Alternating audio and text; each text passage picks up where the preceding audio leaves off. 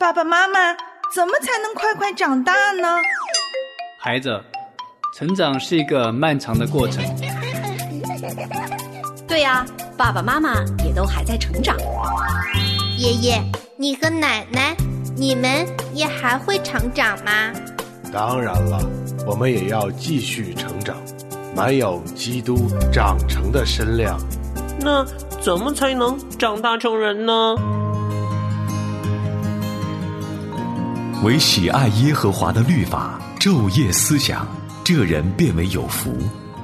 他要像一棵树，栽在溪水旁，按时候结果子，叶子也不枯干。凡他所做的，尽都顺利。向下扎根，向上生长。让林真儿陪伴您全家一起成长吧。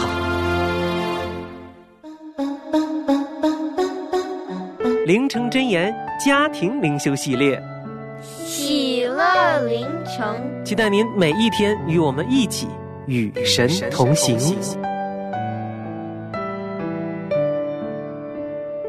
欢迎我亲爱的大朋友和小朋友走进今天的喜乐灵城，我是林真儿。你好吗？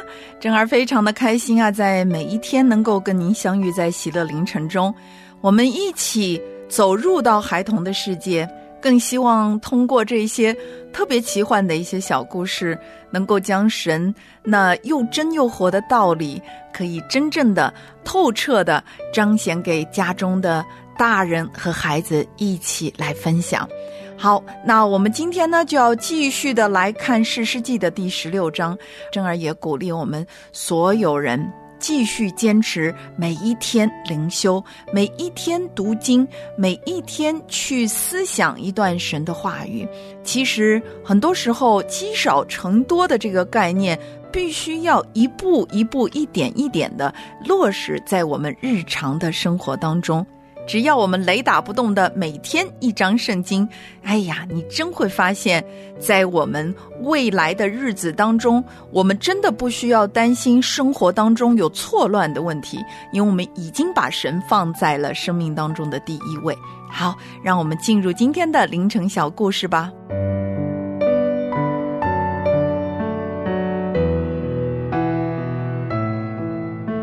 上次我们说到啊。以前，小火车曾经为自己异于常人的背景非常的自卑，他非常的羡慕、嫉妒、恨那些又炫又亮的交通工具，而且他也从来没有为自己的设计感谢过自己的设计者。他觉得自己呀，本来就是一个笑话。没想到，就是这样的设计，让他在地震之后成为唯一可以抓紧一切的时间，在任何环境里面仍然可营救、挽回生命的一个最重要的工具。很快，小火车的轨道被拆散、集中起来，小火车兴奋而又紧张的等待着。可是，由于地震过后的山路受阻。大型车辆根本无法直接驶入，所以矿工们就按照村长的吩咐，用村里仅存的几辆拖拉机，一次又一次的分别的运送，连夜把整个小火车每一节车厢和所有轨道一节也没有落下的运了出来。最后一节上车的，就是小火车的车头。看着自己熟悉的山洞渐渐远去，车子颠簸着驶向外面未知的天地。小火车心里有一丝难过，又有一丝紧张，但更多的是激动与期待。等待着他的会是什么样的世界呢？不知是因为一天下来的精力已经耗光了他的体力，还是一路的颠簸让他疲倦。小火车竟然昏睡了过去。等车子一停，他清醒过来的时候，天已经大亮了。小伙儿看着四周，简直无法相信自己的眼睛。原来他已经被拉到了市中心的灾后救援中心，面对着抬头都看不到顶的高楼大厦，往来穿梭的救灾车辆。不知疲倦的救灾人员。还有下了一夜的雨，把地震后的城市变得更加寒冷泥泞。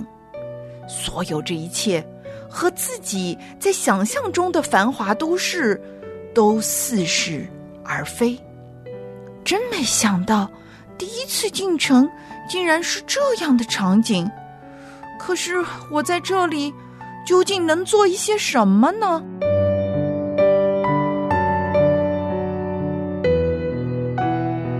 亲爱的小朋友，故事说到这儿的时候呢，珍儿要先停一停。我相信我们都能够猜想到小火车，它一定能够起到救援的作用。但是，真的在他的生命当中，每一次的突发的事件，每一次的冲击，其实都让他重新要做一个选择，就是重新去面对。我到底是不是有用的？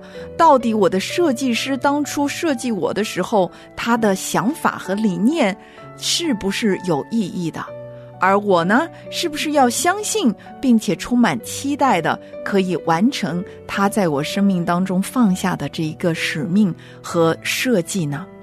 每一次都是一个全新的选择。他不会因为上一次感动了设计师的创造，或者是别人对他的爱，让他产生了温暖的一丝情绪的时候，就会带来下一次决定的一个轻松容易的选择。同样，我们的人生也是这样。可能昨天我们能够感受到神对我们的爱，他在我们生命当中的计划是好的。今天，当我们面对生命当中另一个冲击和改变的时候，我们又会怀疑，我们又会小心，我们又会需要重新做出选择。那这位爱我的神，他是朝三暮四的吗？他是昨天和今天随时都在改变的吗？还是说，爱我的神他从来没有改变过？他在我生命当中的计划从来没有改变过？那我就应当要选择。做出不一样的态度和决定。今天我们要读的《诗诗记》的第十六章，是非常悲哀的一个记录，记录了参孙他的死。在他的一生当中，他一错再错，都在同样的事情上面犯罪跌倒。就是他轻而易举的相信他的眼目带给他的情欲的快感，以及这一些他按照他自己的心意随便迎娶的女子，其实也反映了他在生命当中不尊主为大、没有敬畏神的心，以至于最后他被自己所爱的女子出卖，失去了力量的来源，被剜了双眼。并且下在监里，最后他在监狱当中慢慢积蓄他自己的头发，也表示他重新恢复与神之间的关系。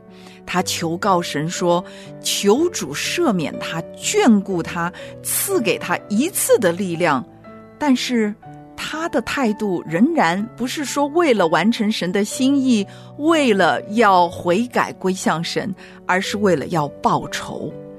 他情愿与他的仇敌同死。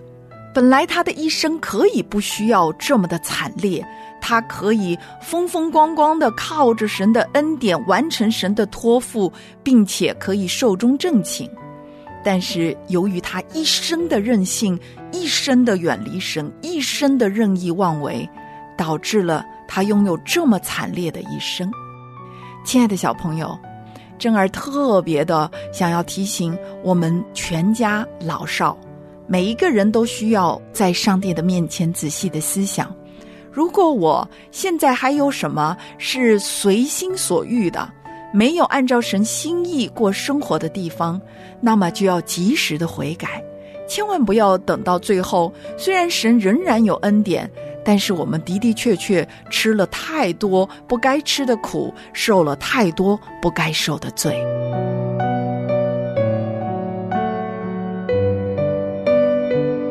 我们一起来祷告，亲爱的阿巴父啊，求你赦免我们，因为有太多的时候我们都是任意妄为的，从来不去思想你在我们生命当中的作为，还有你最最美好的应许，以及你对我们每一个人特殊的计划。求你帮助我们，止息我们快跑行恶的脚，让我们每一个都来学习听话，学习顺命，学习信靠。谢谢主，保守我们。祷告，感谢奉救主基督耶稣的名，阿门。神有比我更高的路，为要使我更蒙福。虽然在人看来拖拉迟延、疼痛失败，但是神的应许终必成就。神使万事互相效力，叫爱神者的益处。只要凡事谢恩，心靠顺服，绝不放弃，就会一天一天更像耶稣。哦，神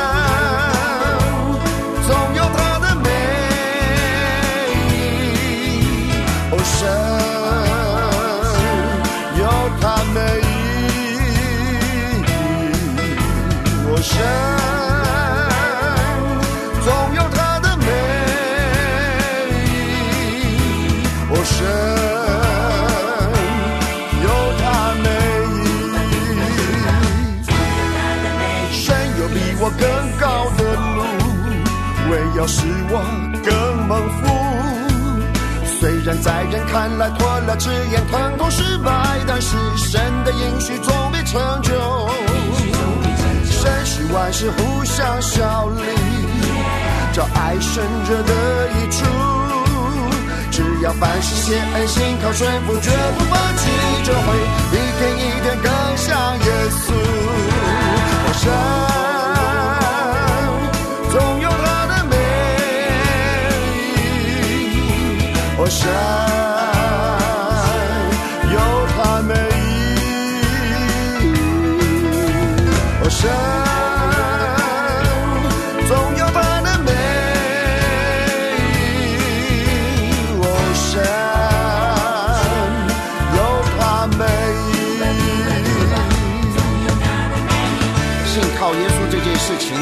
个挣扎，是个冒险。一开始这艘信仰的船是要上去还是不要上去，你就会想个半天。到了上去，扬起风帆，挥别过往，憧憬着即将有一路的精彩，航向无限美好的彼岸。过瘾啊！但是很快的，坏天气啊、晕船啊、晒得你胡说八道的大太阳，还有拍到顶的伙伴等等啊，都会来考验你的意志力。如果你在这里面学不会常常抬头望一望船桥上的船长耶稣，从他得着力量，你真的会想跳船呢、可是当你真的明白这船是在耶稣的手里，他会爱你到底，兼顾你到底，保守你到底，那你还怕什么呢？是吧？哦，神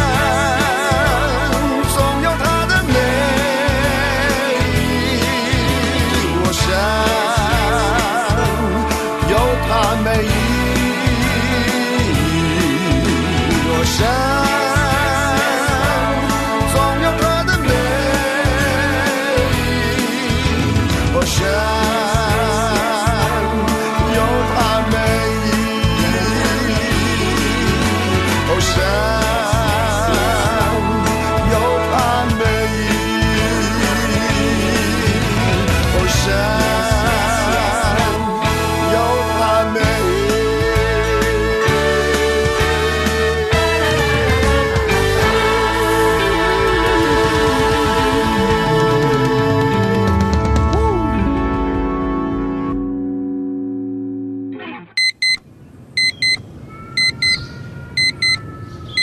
时间、精力、体力、情感、金钱，我觉得什么都不够用。配偶不信主，一个人带领儿女，一个人养育孩子，真是太难了。我的恩典够你用的，因为我的能力是在人的软弱上显得完全。我是真儿，在这里我们软而不弱。我是远方，在这里我们单而不孤。欢迎走进单亲部落。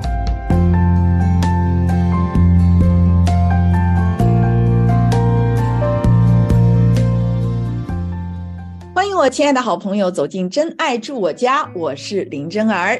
真儿今天呢，继续为您请到了在前不久已经播出的那系列采访当中的我们的主角，也是因为他的生命给许许多多的听众造成了一个很大的冲击和影响。我们欢迎 Rainbow 姐妹再次来到真爱住我家。Rainbow 你好，你好，真儿，听众朋友们大家好。非常的开心哈，今天再次由你和我们来分享你的生命。因为我们上次呢，正儿已经给我们的听众朋友做了一个预告，就是因为我们上次节目时间有限，没有办法更深的了解，就是你与孩子之间的关系。因为我们知道。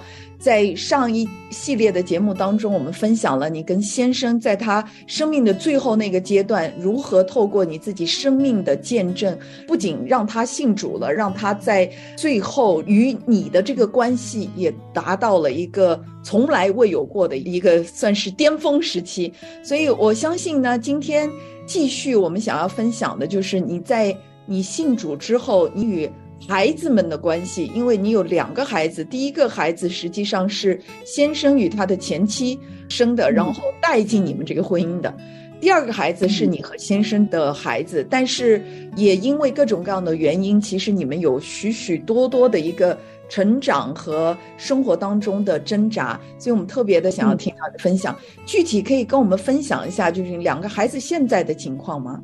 现在的情况，大儿子已经三十五六了，一二年的时候，差不多我们前后脚信的主也有十来年的时间了。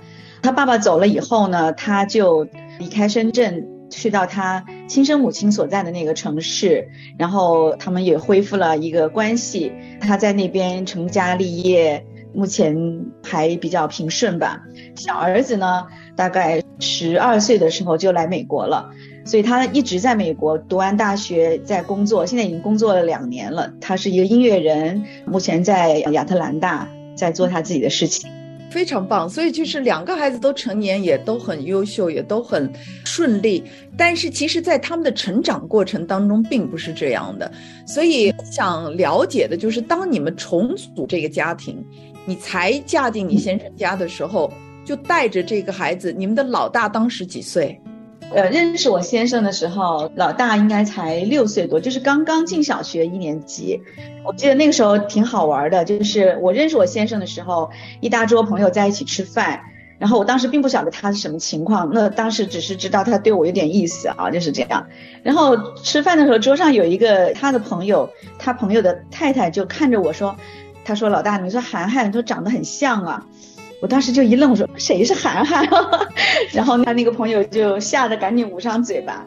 后来我才知道，哦，原来他有一个这样的孩子。但是很快他开始追求我，他很快也跟我讲了他这个孩子的情况。然后很快我们也到湖南，当时那个老大是在姑姑家里面，姑姑在照顾他，我们就去看了他。就那次是第一次见面，是一个其实蛮破碎的一个状况，就是他的第一桩婚姻结束之后，他的孩子并没有跟着母亲，也没有跟着他，在姑姑家。那这个老大，其实我相信他会对家庭的合一更加的敏感。我想知道，就是当你决定当时嫁给你先生的时候，面临着就是他带着一个孩子，对你当时心里面的这个冲击是什么？说起来。我不晓得是太单纯了呢，还是太傻。其实我没有考虑太多，就是对他有这个孩子这个事情，我没有想太多。我当时想的非常简单，就觉得多一个人吃饭嘛，好像从经济条件来讲，好像没有养不起的这种可能。然后我再衡量下自己，我觉得我自己应该是一个有爱心的人，不是一个白雪公主的后妈。就是我衡量我自己，大概我觉得我可以做到，而且还有一点就是，其实我是一个比较有悲天悯人的个性的啊。就是我看到这个孩子的时候，我是蛮怜悯他的。他见到我的时候，就是特别想叫我妈妈。就是第一眼看见我，我那时候还没进入状态，只是说去看看他的孩子。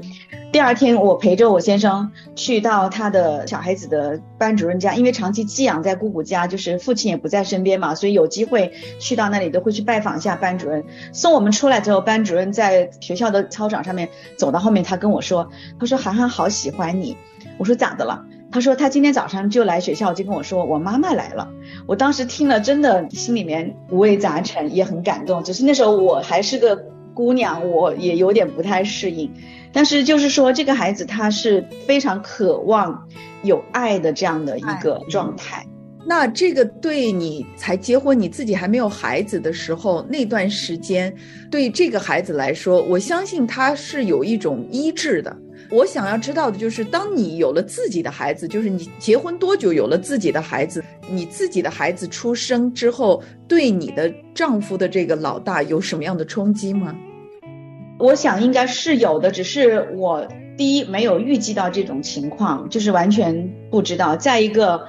也是属于比较迟钝吧，就是总觉得我从我自身的角度，我觉得我对那个孩子也是视若己出，但是从他的角度来看，可能小孩子的解读他会很不一样，这是我之前没有预计到的。我想我还是一视同仁的照顾老大，也照顾小的，但是他看到对小的弟弟的那种，我们肯定是他看到我们关心弟弟，他会有点失衡的，他的心里面。我记得那时候我们家里有个照顾家里的小阿姨，一个小姑娘，她后来跟我说，说老大就跟她讲说，有了弟弟以后啊，妈妈就没有太多顾上他了，所有的精力都放在弟弟身上。当时我听了挺震惊的，后来我就去跟老大去谈，我说你看弟弟呢这么小，他想喝一口水他都做不到。他饿了，他只能我们去帮他，所以我们肯定是会花比较多的时间在他身上。我说，但是对你的关心是一点没有减少的。然后他会觉得，哦，弟弟买玩具想买什么，你们就给他买；我想买个东西就要跟你们说半天。我就跟他解释，我说，你看，你要买一台电脑，动不动就是上万。弟弟买的那玩具都是两三块钱，两三块钱的。我说你自己看一下，就是经常要跟他去做这样的。多大？当时生老二的时候他多大？弟弟大十岁，快要进入青春期。我觉得这是非常容易理解的，就是即便是我们同样的父母生出来同父同母的兄弟姐妹。在小的出生的时候，大的都会有失落感的，这是非常正常的。因为我们每一个人都是从自我中心的感官出发，就是我们会去解读他人对我们是否有专注度，是否有关心，是否有同等的爱。我相信这个孩子是过度敏感的，因为他从小就渴望，好容易。跟你才建立起了一个比较亲密的这种关系，突然之间又有一个弟弟的出生，会把他的所有的安全感全部打碎。那当时这个对你们的婚姻，对你们整个家庭有冲击吗？其实来讲，一直是有冲击的，所以就是说我结婚的时候没把这个事情想得太复杂，也有关系，可能也不懂，没有办法把它想得很复杂，就觉得这个事情就是，我觉得我可以有爱心的去对他，这个事情就应该没有什么问题。但是那个时候不懂，每一个人都有站在自己的角度去看问题，复杂还不在于我跟这个孩子之间的关系，还在于我跟我先生之间，就是会多很多的不同。比方说，我教育这个老大。严厉了一点，我就会去看我先生他是什么反应，他会觉得我是不是过头了？大家都没有安全感，对，就是都紧张。然后那我先生呢，他也会有他的角度，有的时候他觉得你应该这么做，有时候他觉得你过头了，等等等等。加上也不是很善于去沟通，加上我。其实也挺年轻的，那时候我也很希望得到先生的一个认可和支持啊！你这样对他，我是支持你的。但是有时候他也不太会表达这些东西，就弄得我有的时候会觉得很灰头土脸。我觉得我出发点是好的，那对孩子该严厉就严厉，该宠爱就宠爱。我认为我心里面是把持这样一个原则。我当时结婚之前，我是这样想这个问题，就想的很简单。那好吧，就当他是我自己的儿子，我该严就严，该对他好就对他好，那还能有什么问题呢？但是后来发现，其实他就是有很多问题。是的，因为我想这个是要学习的，其实就是自己的亲生的孩子，也在是教养的过程当中，是一个一直不断反省和成长的过程。所以他很难的一个就是，你们本来就是一个重组的一个家庭。但对您来说，因为你是一个少女嫁入了一个家庭，就是一个完整的一个状态带着，所以你完全的就是一个已经塑造好的一个包袱，立刻就加在你的身上，没有给你一个循序渐进的一个成长的过程。我相信当时又加上还没有信主，也不知道怎么为人父母，有好多的事情是以为知道，但是实际上根本不知道的情况。我刚听到你讲的就是全家人都是属于这种没有安全感的这个状态，那我相信它是一个恶性的循环，就是跟孩子的关系和跟你丈夫之间的关系。都是有联动的互动，所以我在想，你们家庭当时最最恶劣的情况是到什么情况？有没有一些情况是让你觉得根本就是走不下去的情况？有啊有啊，常常会觉得走不下去，特别是大儿子他读了初中，那他就住校。住校呢，他会接触到很多外面的人了，就是说，比方说他的同学，他同学的家长，有时候别人会说，哎，你怎么会有弟弟？那他很自然就会说，哦，我们家是这么个情况。很多时候，外面的人他对继母、对后妈，他是有个标签的。当然，当然，对别人就会讲，哦，你的继母对你怎么样啊，好不好呀？然后他会听到别人说，哦，继母后妈哪有真心对你的？啊他会有很多这样的干扰。之前他可能。觉得就看我做的，他觉得很好。他之前跟别人都说我妈妈非常好，可是当时开始有了这些东西接触到以后，他看我的眼光，他就解读什么东西，他就带了一个镜片了。加上他住到学校呢，那他的亲生妈妈那边的人也有机会去接触他，所以他会接触到很多的版本。对于他父母过去的历史，对于他们之前为什么要离婚，他会有接触到不同的版本。包括对我的所有的行为的解读，他也接触到很多的版本，导致到这个孩子他非常的 confused。他后来跟我聊过，他就当时真的不知道，他说我不知道我该相信哪一个版本了，我不知道哪个东西是真的。听这个也觉得有道理，那个加上那个就是他的青春期，很多的时候我跟先生的非常剧烈的冲突是起源于跟这个大儿子的一些相处。就本来只是一个跟孩子的一个事情，然后最后就会演变到我跟他之间的一个矛盾。后来就是为什么会开始吵都不知道，然后就变成我跟他之间的一个矛盾。哦，其实我听到的时候，我觉得也蛮心痛的。就是我从这个孩子的角度来看，你想他在青春期是一个本来就怀疑人生的一个阶段，但是他身周围的大人也好，成年人和社会环境并没有对他。温柔待之，并没有给他善待。我们没有想到一个孩子他的内心情感世界的那种脆弱是需要呵护的，然后他对人性、对别人的信任是需要去加强的。但是反而呢，却在大家各自不同的输入的过程当中，让他进入了一个更混乱的一个空间，因为他没有了信任，他不知道黑白真相是什么，他也不知道。真的爱是什么？那本来就没有安全感。我相信他在那个期间的这一段时间，又加上住校，没有了家的那种感受。所以，我我想他从小到大那种迷茫是绝对会超过你自己的孩子的。那这段时间，因为你不信主，所以我相信就是说你没有从他的那个角度去思考。哇，亲爱的好朋友，今天我们的节目时间快要结束了，但是我们的故事却才开始，所以我们特别的期待在未来这几天的节目当中，继续的来透过 Rainbow 姐妹的生命看到基督的荣耀。我是林真儿，我是 Rainbow，我们明天的真爱住我家不见不散喽，拜拜，拜拜。诸事磐石让我藏躲，暴风雨中，直避难所在。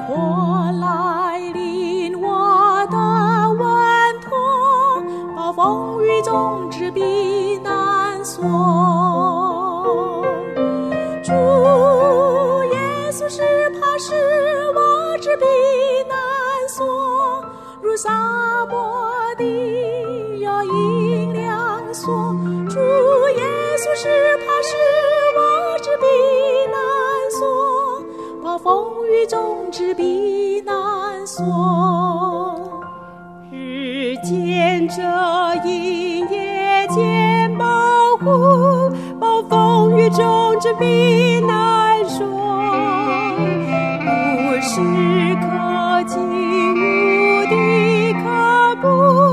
暴风雨中之避难。